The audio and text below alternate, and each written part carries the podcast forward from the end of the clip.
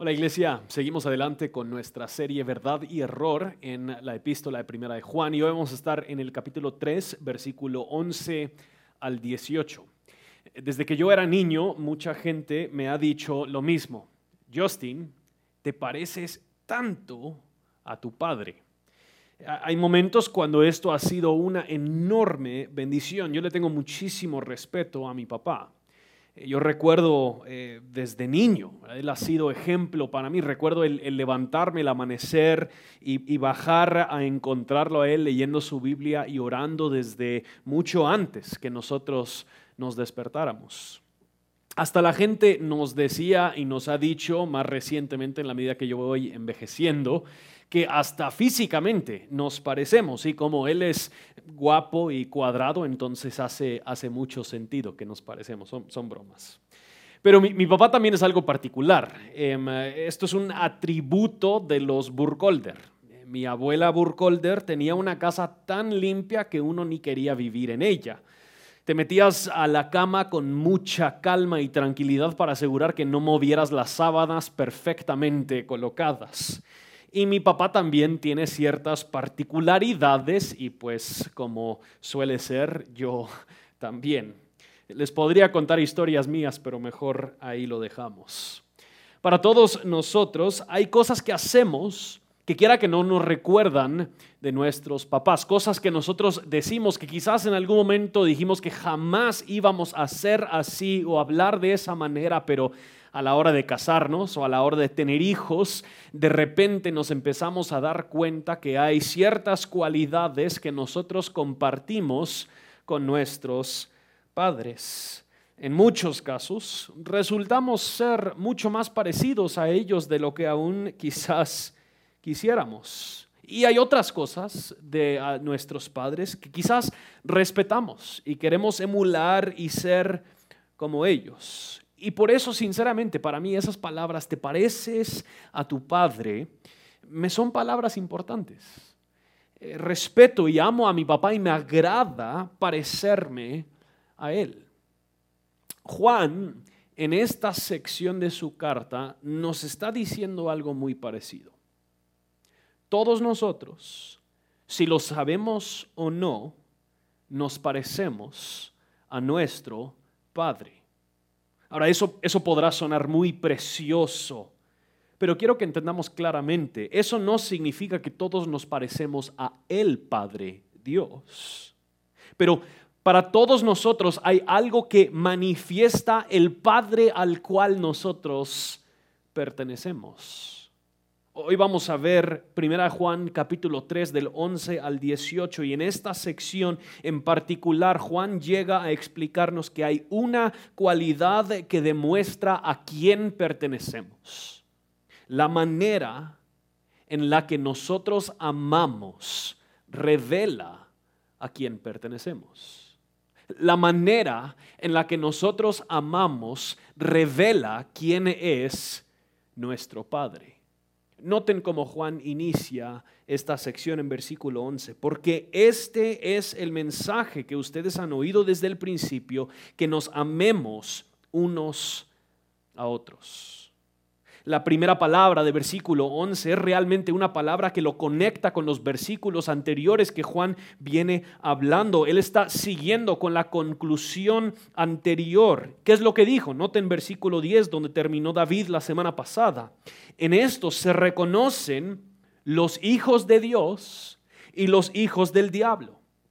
Todo aquel que no practica la justicia no es de Dios, tampoco aquel que no ama su hermano. Ese concepto Juan lo agarra para luego seguir su argumento en versículo 11 en adelante. Y él está estableciendo en versículo 11 cuál va a ser su argumento.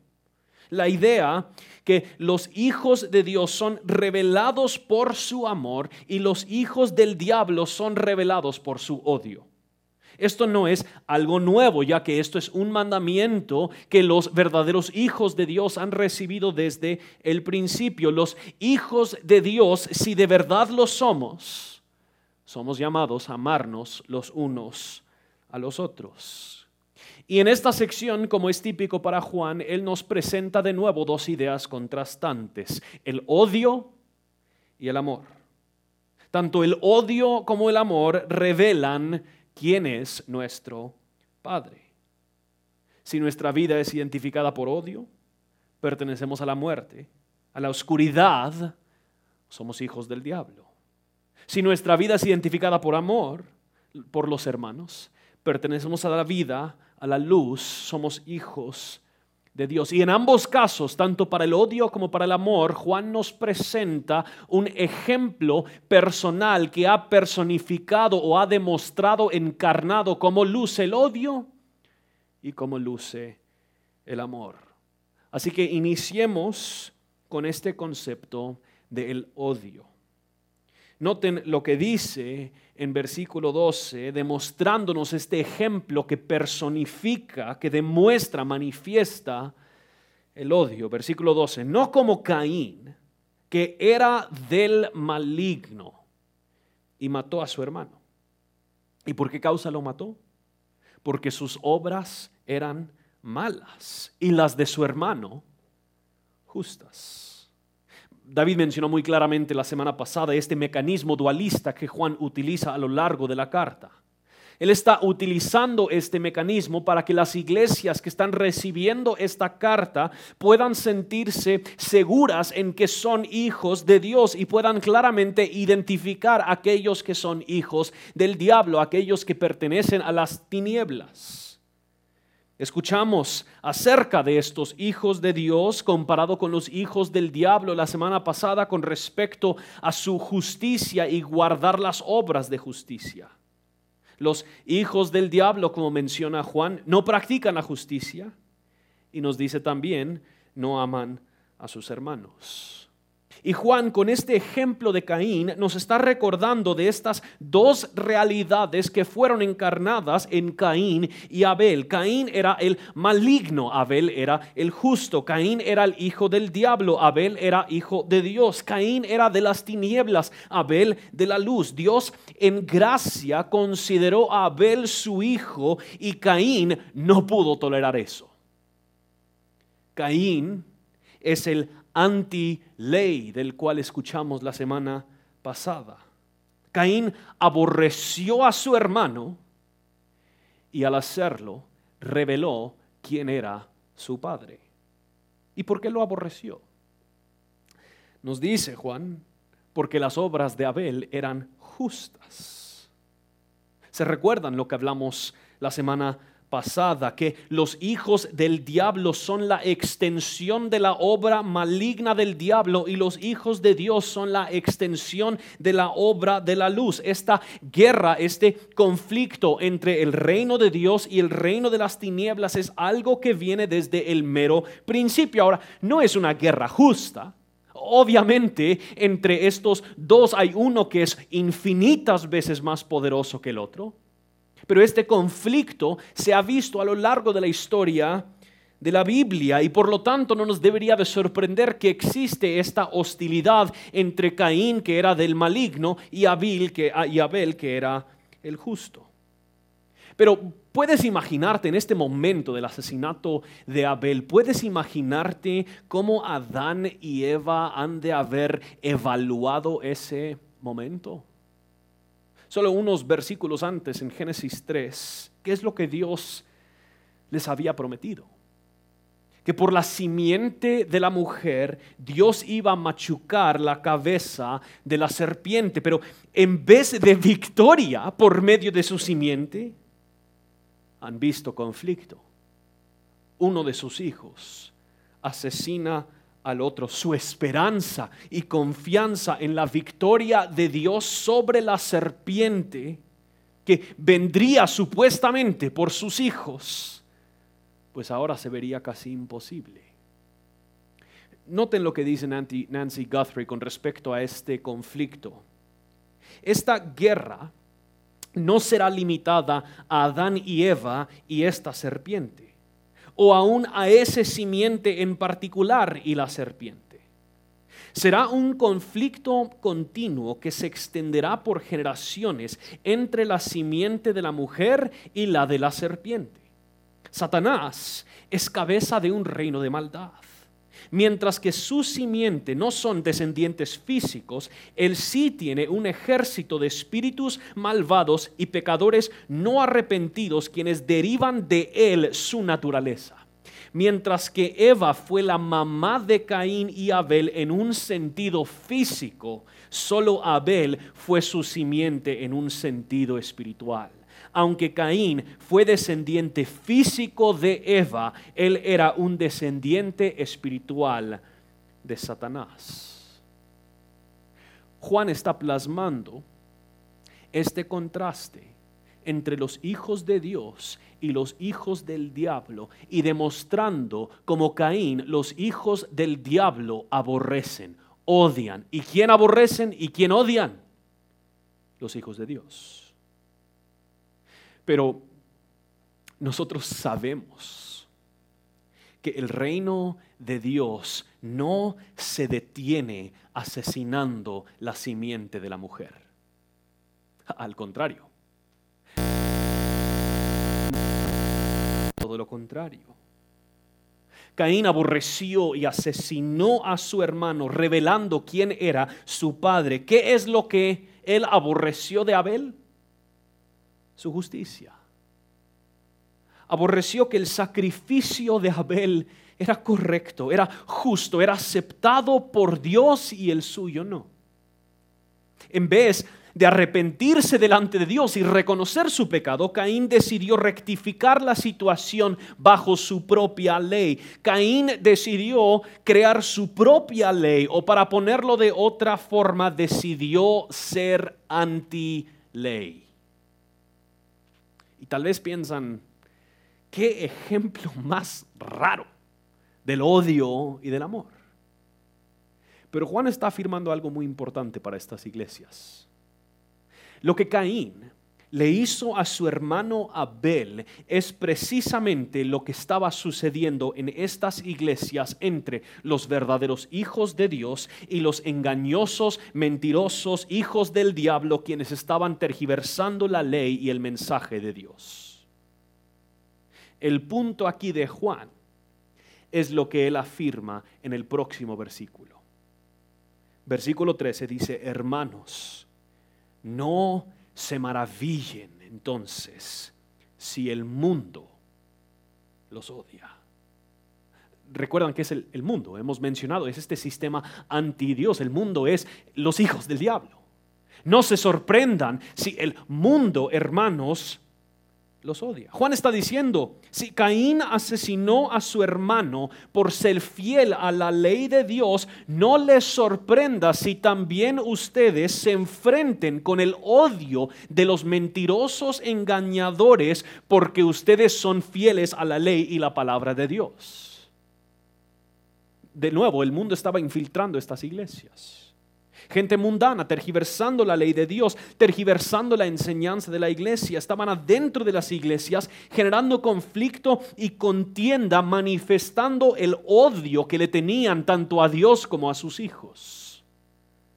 Karen Jobs lo explica mucho mejor. Ella dice, aparentemente habían hermanos y hermanas en las iglesias de Juan que vivían correctamente en el Señor y caminaban en la luz, pero otros no vivían de esa forma. En lugar de eso, intentaban justificar y racionalizar sus creencias y prácticas.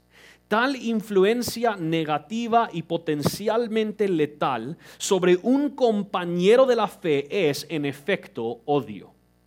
No es amoroso persuadir a alguien para que desobedezcan a Dios o que crean cosas falsas acerca de Dios, porque eso los pone en peligro espiritual. No hay nada más lleno de odio y aborrecimiento que persuadirle a otro a desviar sus ojos del Dios verdadero. Y eso es lo que estos mentirosos, engañadores en las iglesias a las que Juan se dirige estaban haciendo. Dios es la fuente de toda vida. Y persuadir a otro a desviar sus ojos de Dios es seducirlos a la muerte. Si animas a otro a desobedecer a Dios, a quitar sus ojos de Dios, no los amas, los odias. Eso es lo que Juan está diciendo. Y lo que amamos y odiamos revela a quién le pertenecemos. Pero Juan está llevando este punto del odio un poco más profundo. Porque él llega a igualar este odio que tiene el mundo hacia los hermanos con el asesinato. Noten lo que dice en versículo 15. Todo el que aborrece a su hermano es un asesino. Y ustedes saben que ningún asesino tiene, asesino tiene vida eterna permanente en él. Es aquí ya en estos versículos donde Juan nos expresa claramente lo que hemos venido diciendo, la manera en la que amamos revela a quién pertenecemos. Si hay odio hacia los hijos de Dios en nosotros, este odio permanente que procura su destrucción, eso demuestra que en esa persona no hay vida, más bien hay muerte. Esa persona no es hijo Dios. No se puede ocultar lo que hay dentro de alguien. En algún momento se expone. Tarde o temprano se irá desarrollando un patrón o de amor o de odio y eso demuestra a quién pertenecen. Y el que no ama, el que odia y aborrece a su hermano, permanece en muerte. Daniel Aiken dice, así como el amor es una característica definitiva del Hijo de Dios, el odio es la respuesta natural del mundo hacia la justicia. Ese aborrecimiento, ese odio, dice Juan, que es igual que asesinarlos. Quizás está prestando un poquito de lo que dice Jesús en el Sermón del Monte y vamos a llegar a hablar acerca del amor, pero ¿cómo es entonces que podría lucir este odio en nuestras vidas? Porque la mayoría de nosotros diríamos, no, yo no odio a nadie. Muy sencillamente, el odio, el aborrecimiento, es lo opuesto al amor. El amor, como veremos en unos momentos, es entregar nuestra vida por el bienestar de los demás. El odio, siendo lo opuesto al amor, es despreciar, denigrar, es el deseo de destruir o deshacernos de alguien más. Es una aversión que tenemos hacia alguien más, guardar un sentimiento de repugnancia contra ellos. Muchos de nosotros tal vez no levantaríamos el cuchillo para apuñalarnos, pero yo creo que todos hemos sentido ese repudio hacia alguien más. Todos hemos deseado en nuestro corazón que algo malo le sucediera a otro. Quizás nos hemos gozado cuando nos enteramos que le va mal a alguien que creemos que nos ha maltratado o que lo merece. Hay ciertas personas que cuando pensamos en ellos se nos empieza a maquinar el cerebro pensando en todas las cosas que les diríamos, cómo les responderíamos o qué les quisiéramos hacer. Algunos llegamos a expresar todo ese odio, alzando la voz, denigrando y faltando el respeto, intentando a intimidar y hacer de menos los que están en desacuerdo lastimosamente en la iglesia hoy en día, como lo era en la época de Juan. El odio es mucho más común de lo que quisiéramos admitir. Se escucha de conflicto tras conflicto en iglesias, pleito tras pleito. Hay personas quienes están viviendo con rencores y odios resguardados por décadas. A veces aún entre esposos no lo hablan, mientras que nadie saca el tema a la luz, pueden seguir fingiendo que todo está bien. Las iglesias que se jactan por ser tan diferentes al mundo a menudo son lugares llenos de conflictos y pleitos y odio. Algunos quizás no somos agresivos con nuestro odio o sea que nunca lo vamos a confrontar directamente a las personas, pero indirectamente odiamos un montón. Y como nunca alzamos la voz Y siempre jugamos la víctima así, nos justificamos que no odiamos, pero el mismo desdén hacia la persona está motivando aún esas acciones pasivas. A veces aún el silencio es una manera pasiva de odiarle a alguien, de despreciarle, de intentar destruir a alguien más. Aunque estamos fastidiados con ellos, cuando preguntan si hay algo mal, decimos, no todo está bien porque preferimos guardar esos rencores contra ellos, seguirlos asesinando en nuestra mente, que verdaderamente reconciliarnos y amarlos. Otra de las maneras en la Biblia en las que exponemos nuestro odio es por el chisme. A veces el chisme es motivado por un deseo de causarle daño a otro querer destruirle a alguien por secreto. Otra forma en la Biblia en la que se expresa el odio es por la mentira y el engaño. Noten lo que dice Proverbios 26, del 24 al 26. El que odia disimula con sus labios, pero en su corazón acumula engaño. Cuando su voz sea agradable, no lo creas, pues hay siete abominaciones en su corazón. Aunque su odio se cubra con engaño, su perversidad será descubierta en la asamblea. Noten versículo 28. La lengua mentirosa odia a los que oprime y la boca lisonjera causa ruina. Un patrón continuo y no arrepentido de este tipo de conductas de odio hacia nuestros hermanos demuestra que permanecemos en la muerte. De nuevo, Juan lo plantea muy blanco y negro. El punto no es que si has sentido estas cosas, seguro que no eres hijo de Dios. Yo creo que todos podemos identificarnos con estas cosas compartidas. Pero el punto es que si en tu vida hay un patrón constante y no arrepentido de ese tipo de odio, eso a final de cuentas manifiesta que Dios no es tu Padre. ¿Cómo puede Dios ser tu Padre si el amor de este Dios, tu Padre, no está en ti?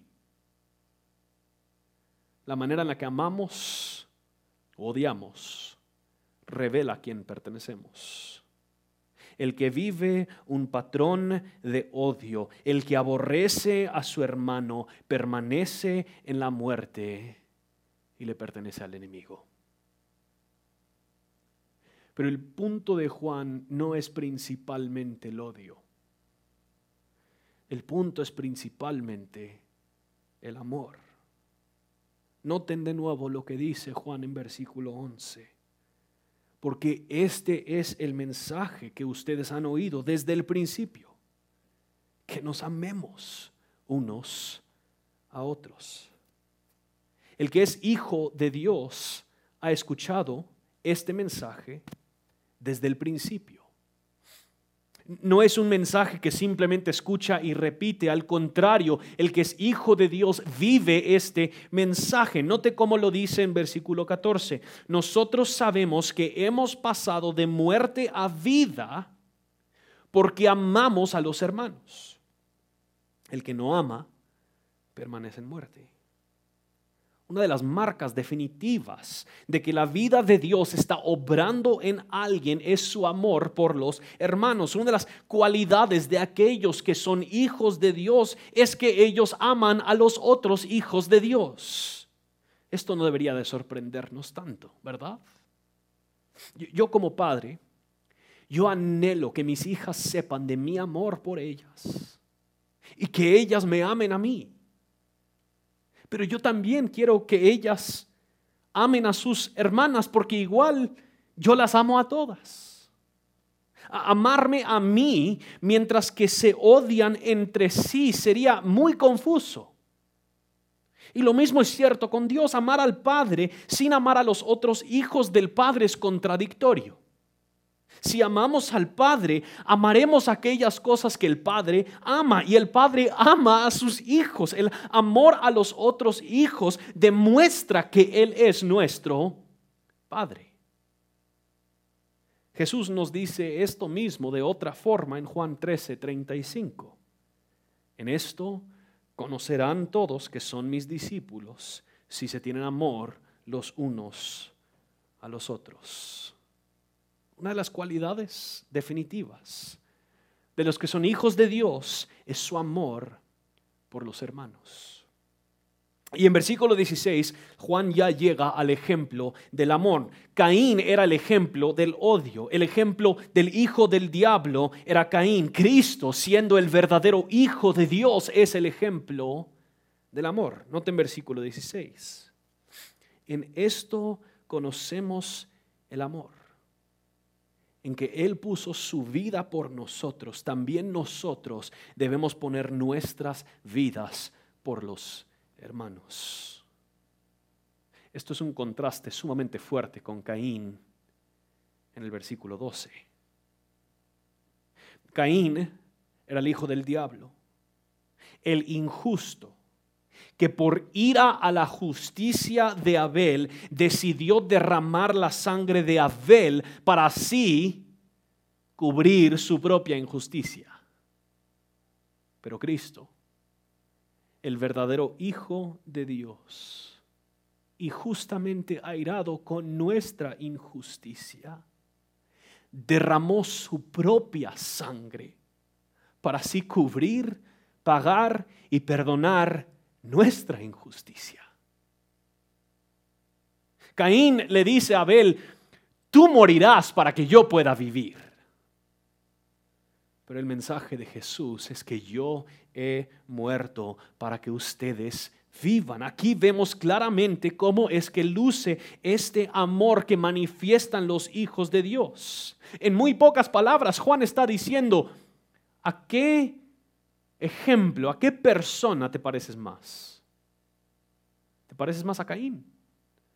¿O te pareces más a Jesús? Demandas que otros den su vida por ti? ¿Buscas desquitarte de ellos porque los odias o estás dispuesto tú a entregar tu vida por ellos? Y Juan dice, también nosotros debemos poner nuestras vidas por los hermanos. E-, el punto de Juan es que nuestra tarea y capacidad para amar de esta forma fluye de lo que Jesús ha hecho en nosotros. El haber experimentado el amor de Jesús, el haber sido beneficiario del amor de Jesús, naturalmente resulta en amar como Jesús. Juan nos ha recordado unos versículos antes, miren cuán gran amor que nos ha otorgado el Padre, que los ha llamado hijos. Hemos experimentado un amor que sobreabunda, un amor que sacia por completo, un amor que llena cada vacío, que satisface cada anhelo. El resultado natural y obvio entonces de pertenecer a Dios es el amar como Dios amado. Solo es cuando nosotros hemos sido objetos de la gracia de Dios, que hemos, nos hemos sometido a Él a llenar y, y cumplir con toda necesidad que nosotros tenemos, que hemos dependido por completo de Él, que así somos libres para realmente poder entregarnos por los demás. J. Packer dice lo siguiente, el amor despierta más amor. Y el amor, ya despertado, desea dar placer. La voluntad revelada de Dios es que todos aquellos quienes han recibido gracia deberían de aquí en adelante entregarse a las buenas obras.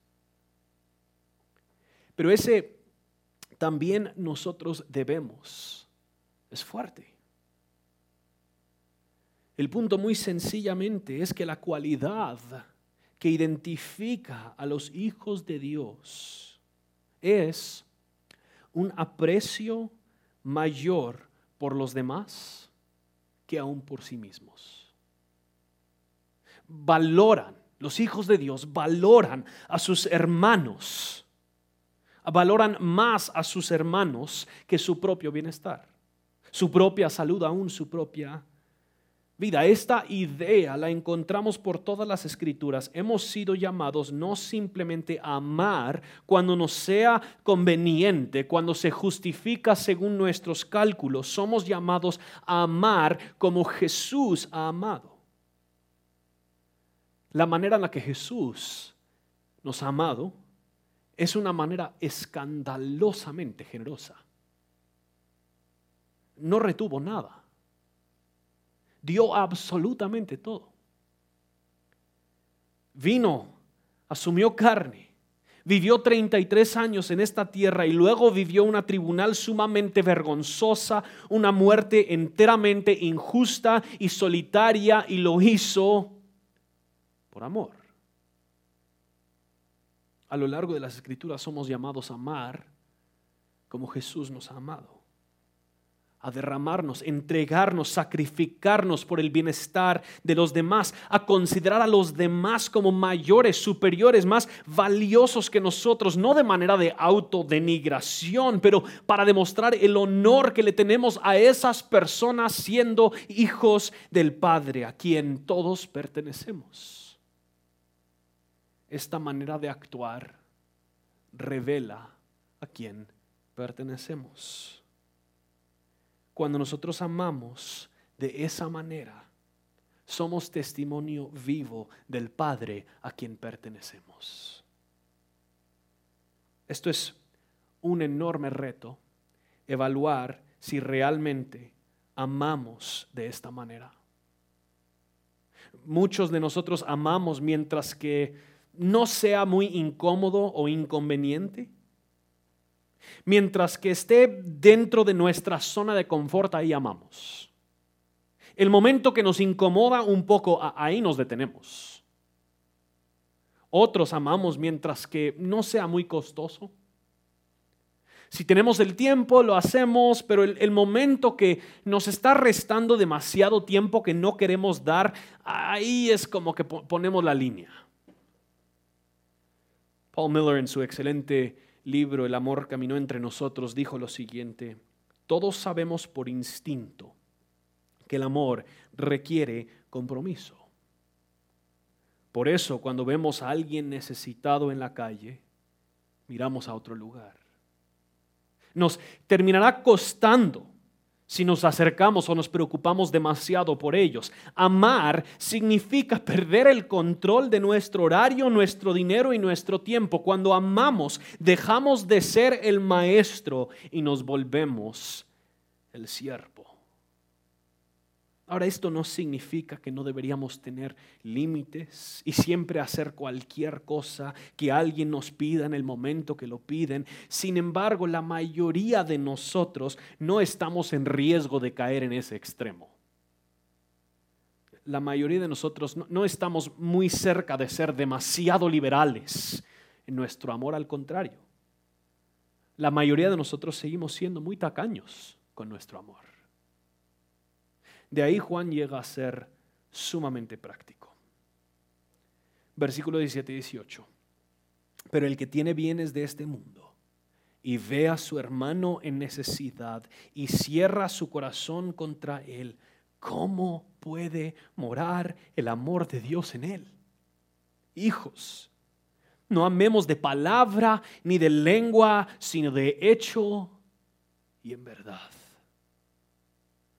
muy sencillamente, ¿quieres poner a prueba tu amor? ¿Qué haces cuando sabes que tu hermano está en necesidad? Esto no es la única manera en la que deberíamos amar. Hay un sinfín de maneras que hemos explorado en otras prédicas, pero una de las más sencillas, visibles y tangibles es lo que hacemos cuando nuestros hermanos en Cristo están pasando por penas y necesidades materiales.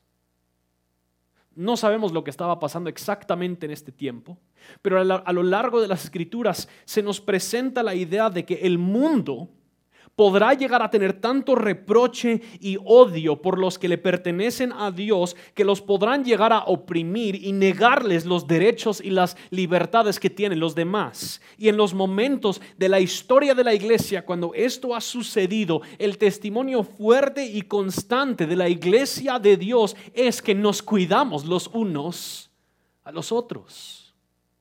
Somos familia.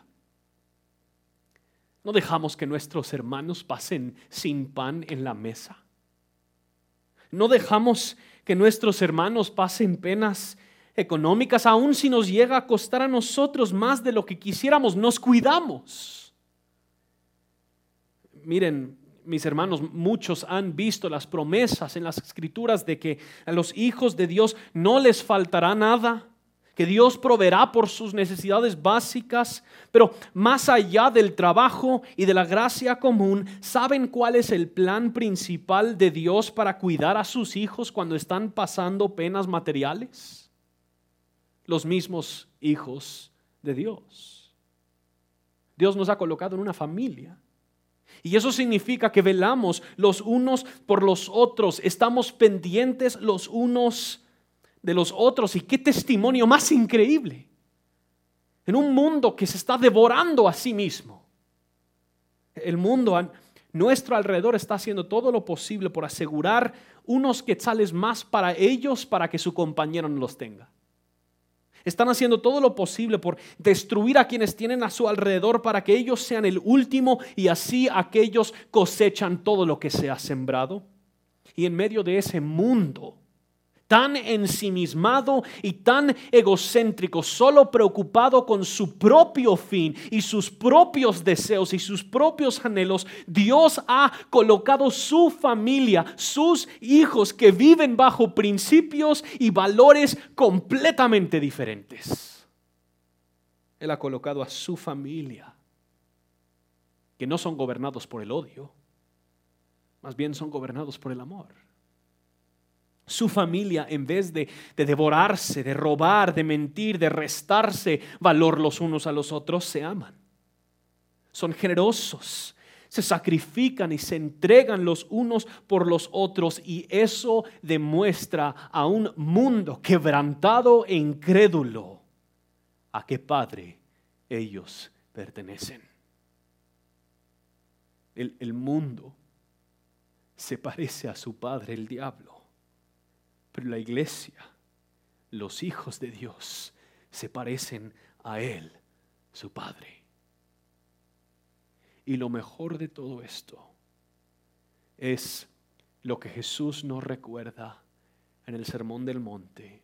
En Mateo 5:16 Él dice, así brille la luz de ustedes delante de los hombres, para que vean sus buenas acciones y noten lo que dice, y glorifiquen a su Padre que está en los cielos.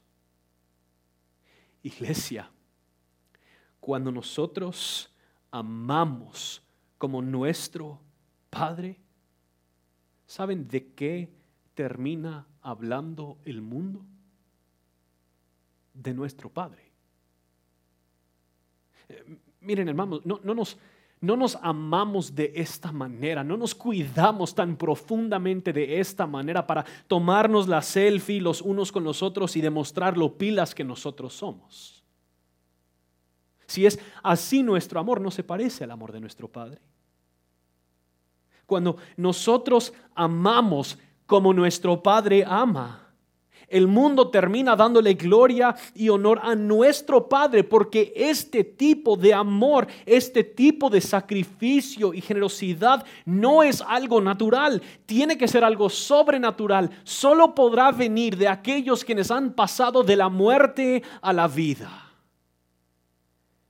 Y por eso cuando la iglesia ama de esta manera, el mundo responde diciendo, te pareces a tu padre. Entonces, para terminar, quisiera hacer la pregunta muy sencilla con respecto a este asunto. ¿A qué padre te perteneces? Perdón, ¿a qué padre te pareces? Esto no quiere decir que siempre haber amado perfectamente y nunca odiado es lo que Dios requiere para ser nuestro Padre. Al contrario. Porque para los que son hijos de Dios, lo que está obrando en ellos es la vida de Dios y esa vida reconoce su pecado, como lo ha dicho Juan, y está dispuesto a confesar su pecado cuando falla. Que en nuestra vida hay un patrón de amor y cuando eso nos ha faltado, hay un arrepentimiento demostrado y genuino y tal vez aún ahorita hay una convicción del Espíritu Santo de que deberías arrepentirte por tu odio. No es que un hijo de Dios nunca experimenta odio. Lastimosamente, este lado de la gloria, seguimos lidiando y luchando con esta carne. Todavía nos surgen pensamientos que quisiéramos olvidar, deseos que quisiéramos matar y mortificar.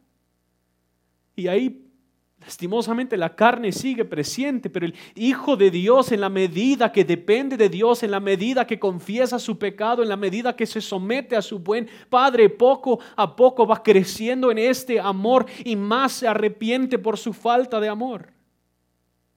Entonces quizás ahorita hay que arrepentirte. ¿A qué padre te pareces?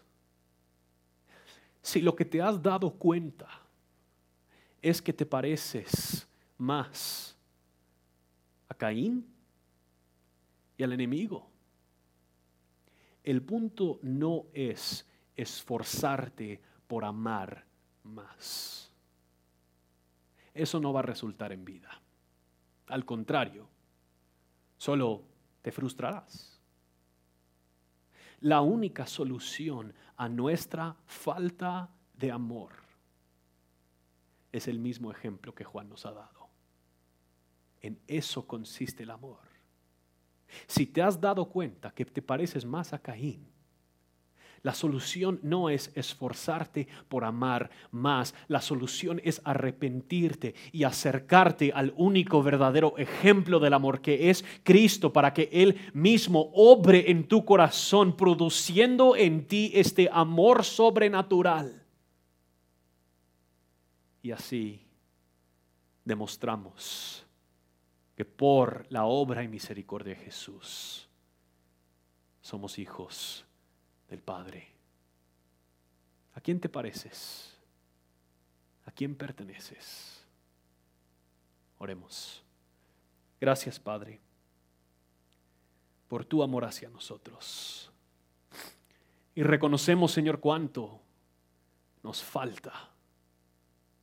Oh Dios, yo quiero amar como tú amas, pero cuánto me cuesta. Y Señor, te confieso y reconozco mi falta de amor, mi carencia de amor, mi odio. Y Padre, yo pido que tú me perdones, purifiques y produzcas en mí el amor que solo tú puedes producir. Te necesitamos, oh Dios, y queremos honrarte y glorificarte en la manera en la que nos amamos los unos a los otros.